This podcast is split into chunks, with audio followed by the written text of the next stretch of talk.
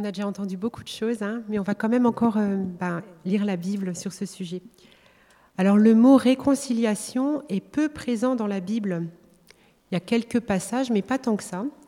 Par contre, la notion de réconciliation est au cœur de son message. En fait, toute la Bible, c'est une histoire de réconciliation. Alors on va raconter cette histoire. La première image Voilà. Alors ça, ce qu'on voit là, c'était le projet de Dieu, le projet de l'harmonie caractérisé par la communion entre l'homme et Dieu. Donc Dieu, c'est le rond au-dessus avec la phrase, avec le mot hébreu là. Le mot hébreu, c'est Yahweh. Hein, voilà. Euh, donc une relation faite de confiance, d'obéissance. À droite, on a le cœur, le propre cœur. Hein. Donc c'était une estime de soi juste. L'homme s'acceptait lui-même pleinement. Il vivait dans la paix avec lui-même. À gauche, on a les autres. Donc une relation paisible avec les autres, marquée par l'estime et le respect, le respect mutuel.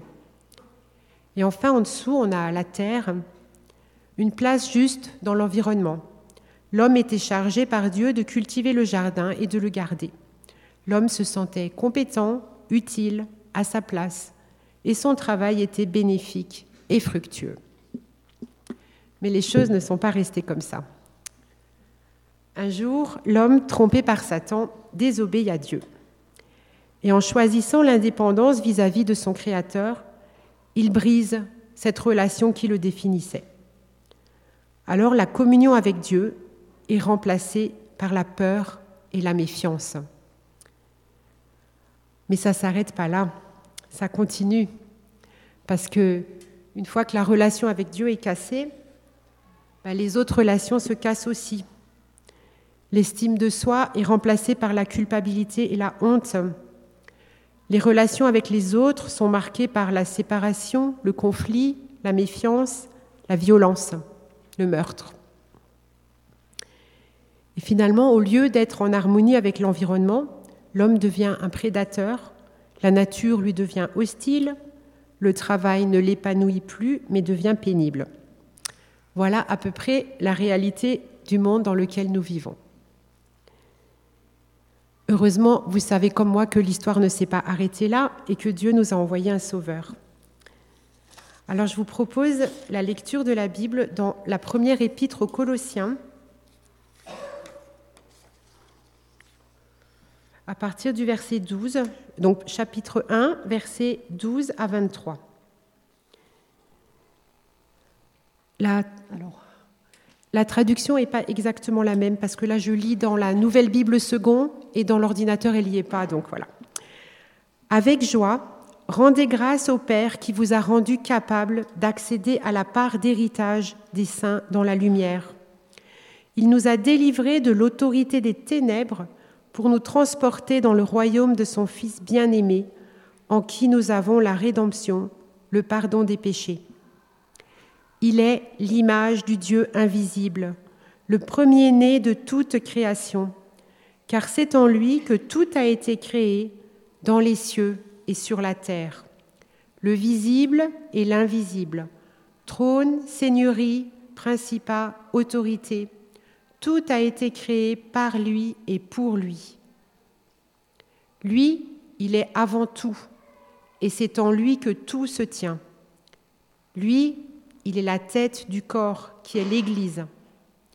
Il est le commencement, le premier-né d'entre les morts, afin d'être en tout le premier. Car il a plu à Dieu de faire habiter en lui toute plénitude, et par lui de tout réconcilier avec lui-même, aussi bien ce qui est sur la terre que ce qui est dans les cieux, en faisant la paix par lui, par le sang de sa croix. Quant à vous, qui étiez autrefois étrangers et ennemis dans votre façon de penser et par vos œuvres mauvaises, il vous a maintenant réconciliés par la mort dans son corps de chair, pour vous faire paraître devant lui, saint, sans défaut et sans reproche. Si vraiment vous demeurez dans la foi, fondés et fermement établis, sans vous laisser emporter loin de l'espérance de la bonne nouvelle, que vous avez entendu, qui a été proclamé à toute création sous le ciel, et dont moi, Paul, je suis devenu ministre. Alors les premiers versets, 12 et 13, nous, 12, 13 à 14, là, nous résument l'Évangile. Dieu nous a délivrés de l'autorité des ténèbres et nous a transportés dans le royaume de son Fils bien-aimé. Nous avons la rédemption, le pardon des péchés. Voilà, tout est dit, c'est l'Évangile. On peut s'arrêter là. Ah ben non, il y a une suite. Et la suite, elle nous parle de Jésus. En fait, c'est comme si Paul, il voulait élargir notre vision des choses. Jusque-là, il parle de nous. Il nous a transportés, il nous a délivrés. Mais en fait, qui est ce il qui a fait ça? Et maintenant, il va mettre la focale sur lui, sur Jésus. Et il va nous le montrer sous un jour extraordinaire. Alors, qui est ce Jésus? Alors d'abord, on nous dit qu'il est l'image du Dieu invisible.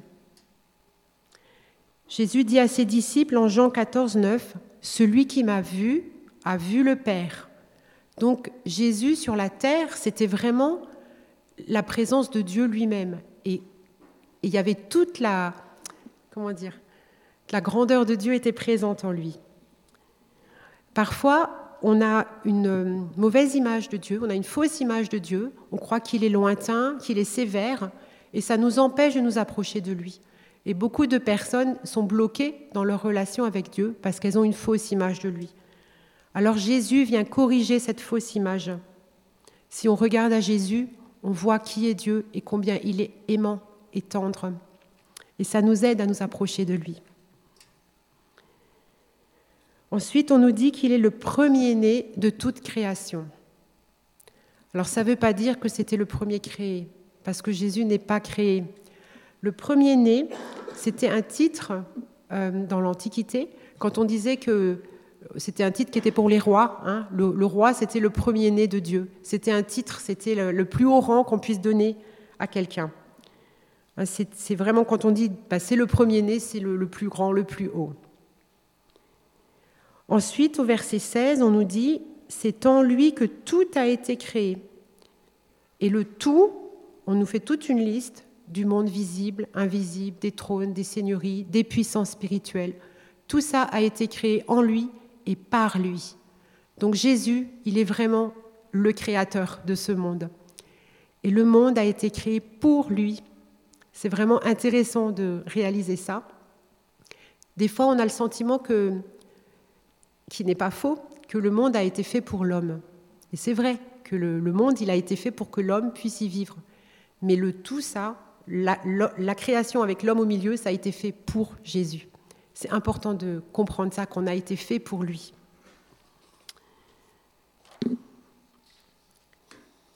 Et donc, non seulement donc, il est le créateur de tout ça, mais il domine, il domine sur toute la création. Ensuite, au verset 17, on nous dit, au 18, on nous dit, il est la tête du corps de l'Église.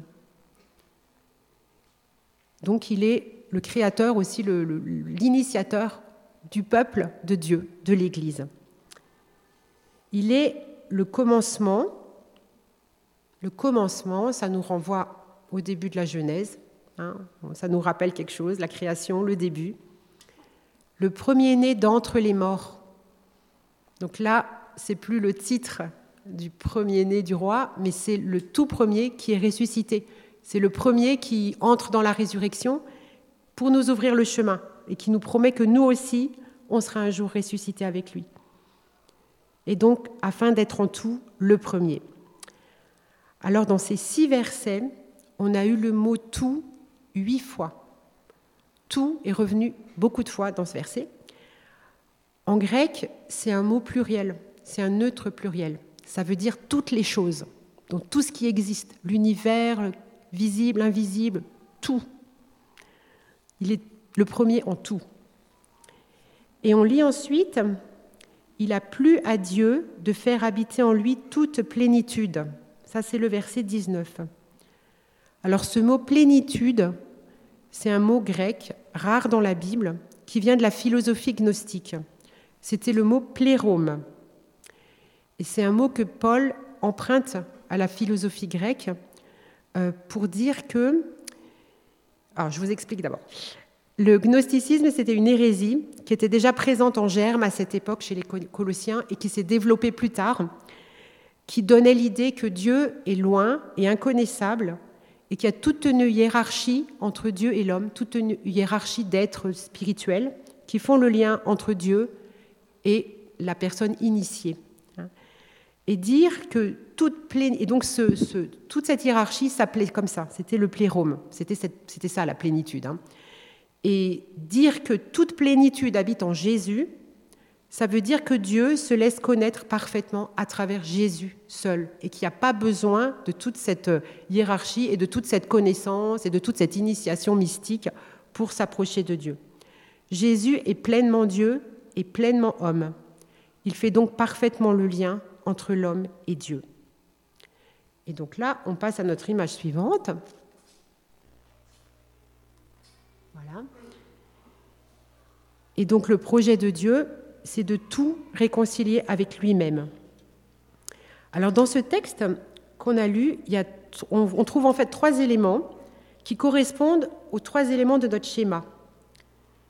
On nous parle de Jésus qui est égal à Dieu, créateur du monde. Donc c'est ce qu'on a vu au début, hein, verset 16. Euh, donc il, est, il, est, voilà, il nous met en lien avec Dieu. Donc, hein.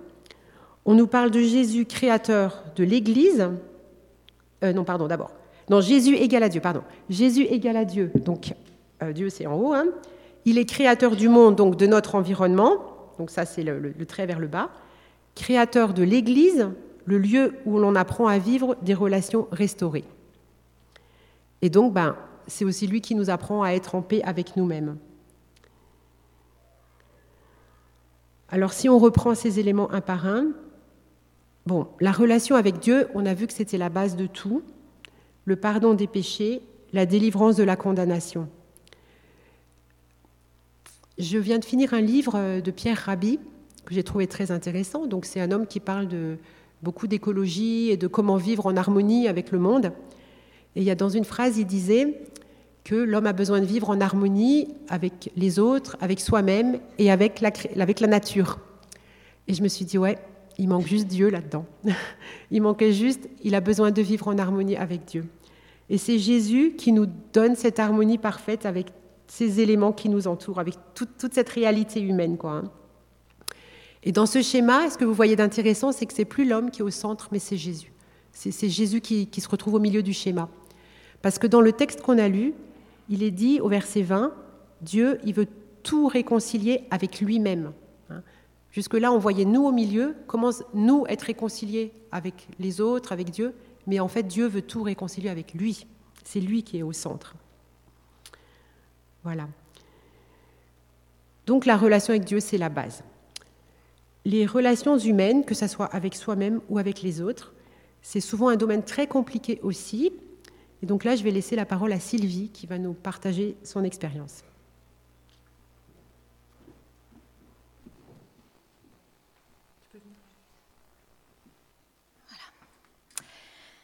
Alors, lorsque je travaillais en maison de retraite, pour ceux qui me connaissent, hein, je travaillais en maison de retraite en tant qu'animatrice. Donc, j'organisais divers ateliers, donc tantôt euh, des animations en groupe avec plusieurs résidents, et tantôt des rencontres individuelles euh, dans les chambres de certains résidents. Donc, certains d'entre eux me partageaient des épisodes de leur vie, des moments heureux, mais également des événements douloureux, des conflits dans la famille, dans le couple, des blessures liées à l'enfance. Donc tant de blessures intérieures qui remontaient parfois loin dans le passé. Cela m'attristait de voir euh, ben, leur abattement, leurs pleurs parfois, leur révolte ou leur rancœur alors qu'ils avaient un âge si avancé. Je pensais que le temps guérit les blessures, comme je me trompais. En fait, les blessures non traitées sont semblables aux déchets nucléaires entreposés provisoirement. Ils continuent à irradier et empoisonner la vie intérieure pour longtemps. Dans la plupart des situations évoquées, ce qui faisait le plus souffrir était l'impossibilité d'avoir pu se réconcilier avec l'autre, avec soi. Que pouvons-nous tenter pour sortir de cet engrenage? La réconciliation est-elle possible? Pas toujours. Si oui, ai-je suffisamment de courage pour la tenter? Oui, il faut du courage pour ne pas refouler plus longtemps nos blessures. Il faut du courage pour les laisser remonter à la surface. Il faut du courage pour ne plus fuir les souvenirs douloureux. Suis-je prêt à accepter de l'aide pour m'engager sur le chemin de la reconstruction avec moi-même mais aussi avec l'autre? Suis-je prêt à renoncer à me demander qui a tort ou qui a raison? Suis-je prêt à m'exprimer et à laisser l'autre s'exprimer? Car au-delà du nous, il y a l'autre. Pour tout cela aussi, il faut du courage, car je vais me rendre vulnérable pour pouvoir exposer mes faiblesses. Suis-je prêt à pardonner celui qui m'a fait du mal, celui qui m'a blessé? Suis-je prêt à être pardonné? Tout cela a fait résonner en moi la question que Jésus a posée aux malades au bord de la piscine, qu'on retrouve dans Jean 5, versets 1 à 9. Veux-tu être guéri? Cela peut prendre des jours, des semaines, des mois peut-être, mais veux-tu être guéri? Je peux t'aider à reconstruire sur d'anciennes ruines, mais veux-tu être guéri? Je suis celui qui peut te réconcilier avec toi-même, avec les autres, avec Dieu, mais veux-tu être guéri? Je suis la lumière du monde celui qui me suit ne marchera pas dans les ténèbres, mais il aura la lumière de la vie. Veux-tu être guéri? Il n'y a aucune situation que je ne puisse résoudre. Veux-tu être guéri?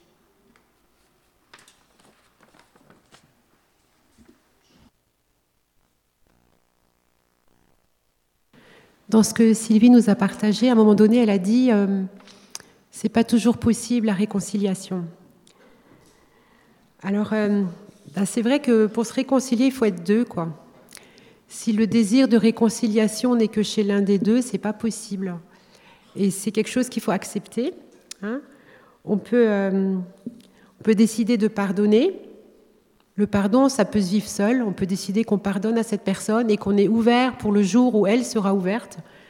Mais la, la réconciliation, c'est une étape plus loin. C'est quand les deux parties sont d'accord et que voilà, c'est une responsabilité partagée.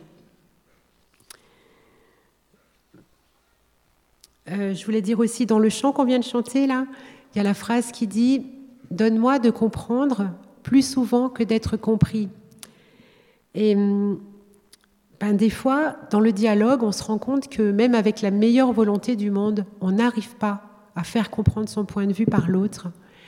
Et ben, des fois, il faut aussi accepter ça. Il ne faut pas se dire, je me réconcilierai le jour où lui, il aura tout compris et il dira tout comme moi. Parce que le récit de ce qui s'est passé, il est différent selon les points de vue. Et quand il y a eu des choses qui se sont passées, il ben, faut accepter que chacun son point de vue. Et ben, le pardon, c'est aussi d'accepter qu'on n'a pas la même histoire, peut-être, hein, même si on s'est exprimé jusqu'au bout. Heureusement, Dieu nous comprend, chacun, bien mieux que nous-mêmes. Et c'est en lui qu'on peut trouver la force de cette relation, de cette réconciliation au-delà de nos différents humains.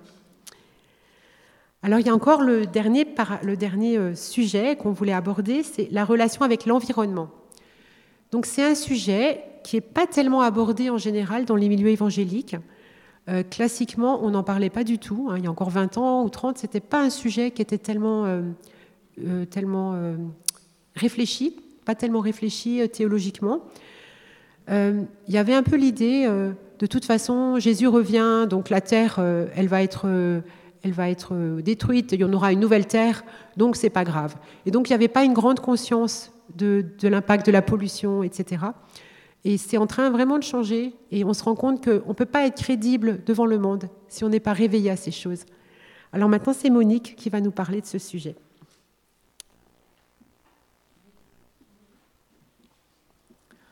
La terre appartient à l'Éternel. Notre Dieu accorde une grande importance à sa création. Le peuple d'Israël était sorti d'Égypte.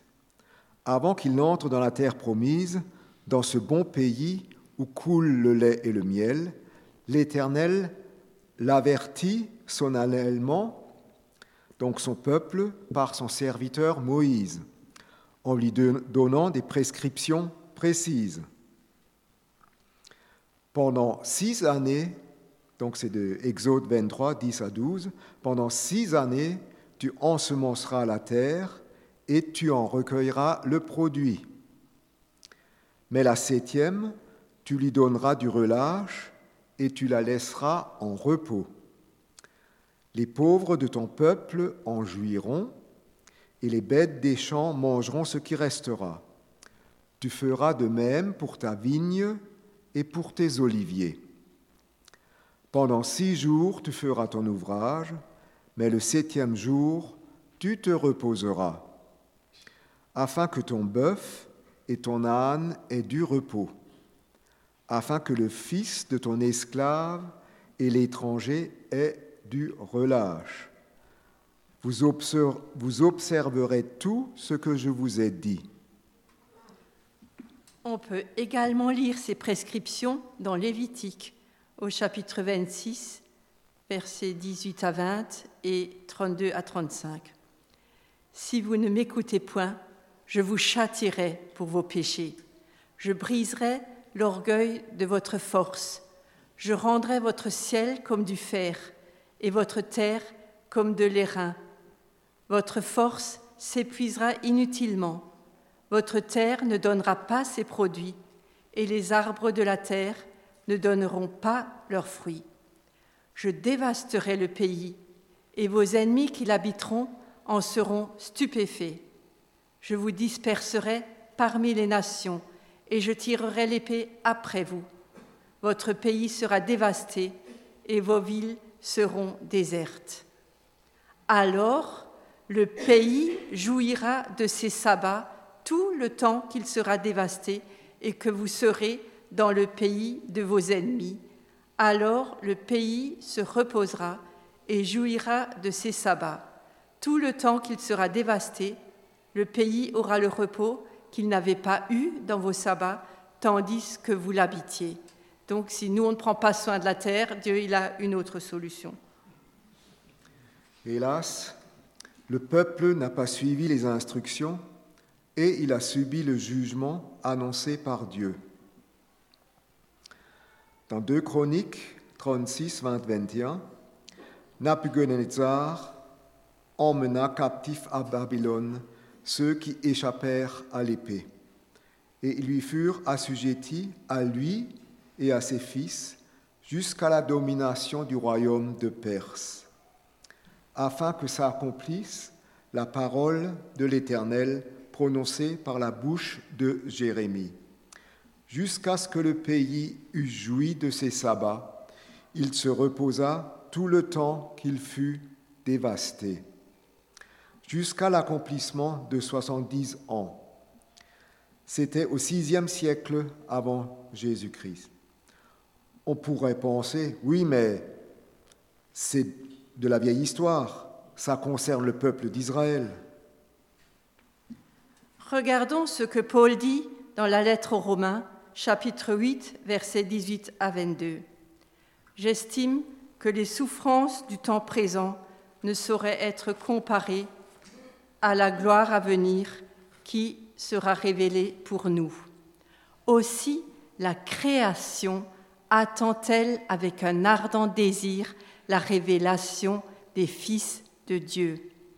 Car la création a été soumise à la vanité, non pas de son gré, mais à cause de celui qui, l'y a soumise, entendons le prince des ténèbres, avec l'espérance qu'elle aussi, la création, sera affranchie de la servitude de la corruption pour avoir part à la liberté de la gloire des enfants de Dieu. Or, nous savons que jusqu'à ce jour, la création tout entière soupire et souffre les douleurs de l'enfantement. La création souffre. Elle attend la révélation des fils de Dieu. La création a été abîmée sous l'influence du prince de ce monde, mais Dieu veut accomplir sa restauration. Que pouvons-nous faire pour marcher dans le plan de Dieu vis-à-vis de la création? Je vois trois choses. Demander pardon à Dieu pour toutes les fois où nous n'avons pas respecté notre environnement, pour la convoitise qui nous fait gaspiller les ressources de la planète, pour notre manque de considération vis-à-vis de cette belle terre où nous habitons. Deux, prendre soin de la planète et la respecter davantage. Il y a de nombreuses associations qui travaillent dans cette direction. Et trois, être reconnaissant pour les trésors de la création de Dieu. Et avec le psalmiste, nous pouvons nous écrier, et dans le dernier psaume, le psaume 150, la fin, que tout ce qui vit et respire loue l'Éternel.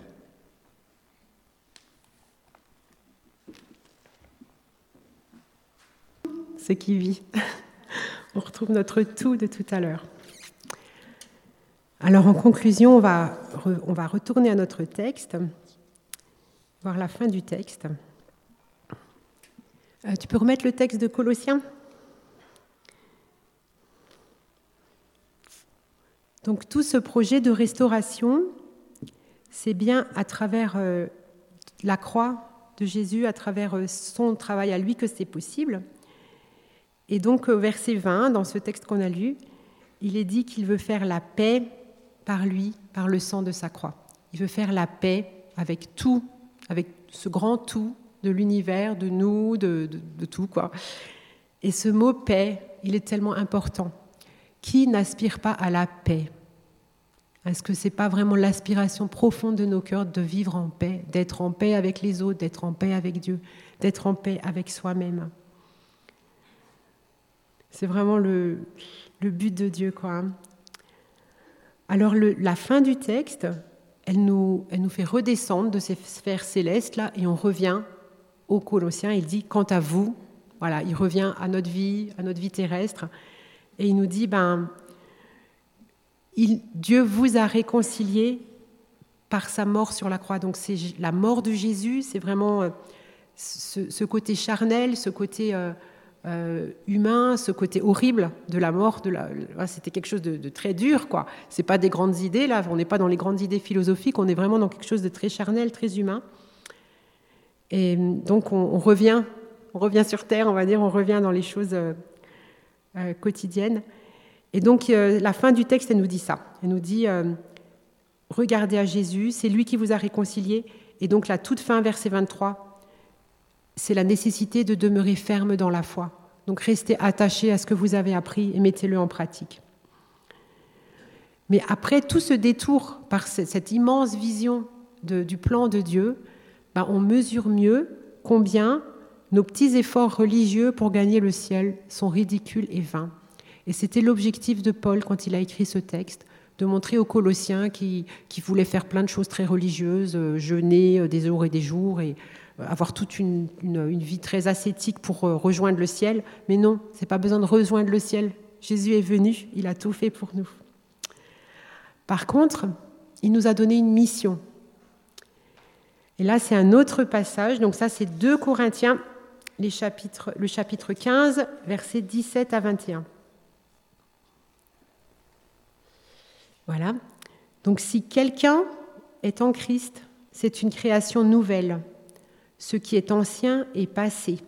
Il y a là du nouveau. Et tout vient de Dieu, qui nous a réconciliés avec lui par le Christ et qui nous a donné le ministère de la réconciliation. Car Dieu était dans le Christ, réconciliant le monde avec lui-même, sans tenir compte aux humains de leurs fautes, et mettant en nous la parole de la réconciliation. Nous sommes donc ambassadeurs pour le Christ. C'est Dieu qui encourage par notre entremise. Au nom du Christ, nous supplions, laissez-vous réconcilier avec Dieu. La voilà notre mission. C'est de vivre pour nous-mêmes cette réconciliation et de la répandre aux autres, de donner envie aux autres, d'être eux aussi réconciliés avec Dieu. Pour ça, il faut que nos, actes et nos paroles, notre manière de vivre soient en cohérence. Hein. Donc là, on a eu beaucoup d'éléments différents, ça donne beaucoup de, choses à réfléchir, beaucoup de pistes à explorer. Mais en tout cas, c'est vraiment l'objectif de, voilà, de, régler nos soucis intérieurs. Hein. Euh, on n'a pas trop parlé de la relation à soi-même, mais le, pardon euh, de nos propres fautes, se pardonner à soi-même, des fois, c'est plus difficile même que d'accepter le pardon de Dieu. Hein. Et, que cette paix en nous, elle puisse voilà, être vue et, être répandue autour de nous. Voilà. Alors on peut peut-être mettre la dernière image. Hein. donc en fait c'est de nouveau la première. C'est l'homme qui est en harmonie avec tout son environnement. Et comme je vois qu'on a du temps, eh ben je vais finir par vous raconter encore une histoire. Il était une fois un bar de nuit dans une ville. Il était au rez-de-chaussée d'un immeuble alors vous imaginez, le soir, euh, il y avait plein de gens qui venaient boire, fumer, rigoler, danser, faire du bruit. Euh, ils sortaient parfois dans la cour, euh, crier des bêtises. Il y avait des mégots de cigarettes partout. Et les habitants de l'immeuble au-dessus, qui étaient plutôt des personnes âgées, n'étaient pas très ravis de ce voisinage, vous imaginez bien. Et voilà qu'un jour, ce bar de nuit a fermé, je ne sais pas pourquoi, je ne sais pas ce qui s'est passé, en tout cas ça a fermé et le local a été mis en vente.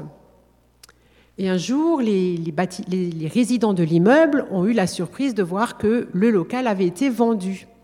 Et ils ont vu euh, tout, plein de gens qui venaient s'activer, nettoyer les vitres. Il y a eu des travaux de restauration, de transformation. C'est devenu très joli. Il y avait toute une équipe de gens dehors qui ont commencé à ramasser les mégots de cigarettes, à arracher les mauvaises herbes dans la cour. Et un jour, ils ont pu ouvrir ce café. Alors c'était bien parce que le café, il n'était plus ouvert le soir ni la nuit, il était ouvert qu'en journée. Ça devait être un grand progrès pour les voisins. Et puis, euh, et puis peu à peu, bah, ils ont vu que dans ce café, euh, il se passait des choses. Bien sûr, on sert à manger, à boire. Et puis il y avait des, après-midi de, pour apprendre à, par exemple, faire des produits euh, de, ménage avec des moyens simples ou bien il y avait des ateliers d'anglais, ou bien il y avait des ateliers pour les mamans avec les bébés, pour euh, discuter des problèmes d'éducation, etc., etc. Alors les gens du quartier, ils ont commencé à venir. Tous les médecins qui sont dans les immeubles autour, euh, pour leur pause de midi, ils allaient manger là. Et puis, euh, bah, le café s'est rempli, rempli, rempli. Il y a plein de lycéens qui mangent là le midi. Et puis, les gens sont étonnés parce qu'ils voient les badges. Il y a marqué bénévole. Alors ils disent, mais, comment ça, bénévole, vous n'êtes pas payé, mais pourquoi vous faites ça? Et là, excusez-moi, je suis trop émue là. Alors les gens peuvent dire, pourquoi ils font ça? Et ils disent, ben, nous on fait ça parce qu'on aime Dieu et qu'on veut bénir la ville. Est-ce que vous connaissez cet endroit? C'est le Safe Haven à, à, Alors si vous ne connaissez pas, allez faire un tour, ça vaut vraiment la peine. Ils ont vraiment l'occasion de témoigner et je trouve que c'est un exemple vraiment de ce que j'ai dit avant, de cette harmonie avec tout le monde. Quoi. Avec, euh, parce qu'ils font aussi attention euh, aux, choses qu'ils utilisent, euh, des gobelets en carton, enfin bon, tout ça pour pas... Pour pas ils évitent le plastique, enfin bon, toutes ces choses pour, pour être plus écologiques. Quoi, hein. et, et je trouve que c'est vraiment un exemple de ce que des chrétiens peuvent faire aujourd'hui pour avoir un impact sur une ville. Et c'est une très très jolie histoire qu'elle puisse nous inspirer, nous aussi, peut-être pour Bouxulaire ou pour ce qu'on vit ici, quoi, hein, que ça nous aide à réfléchir. Voilà, on arrive à la fin de notre culte. On va peut-être finir par prier, et après, on a encore un chant pour finir.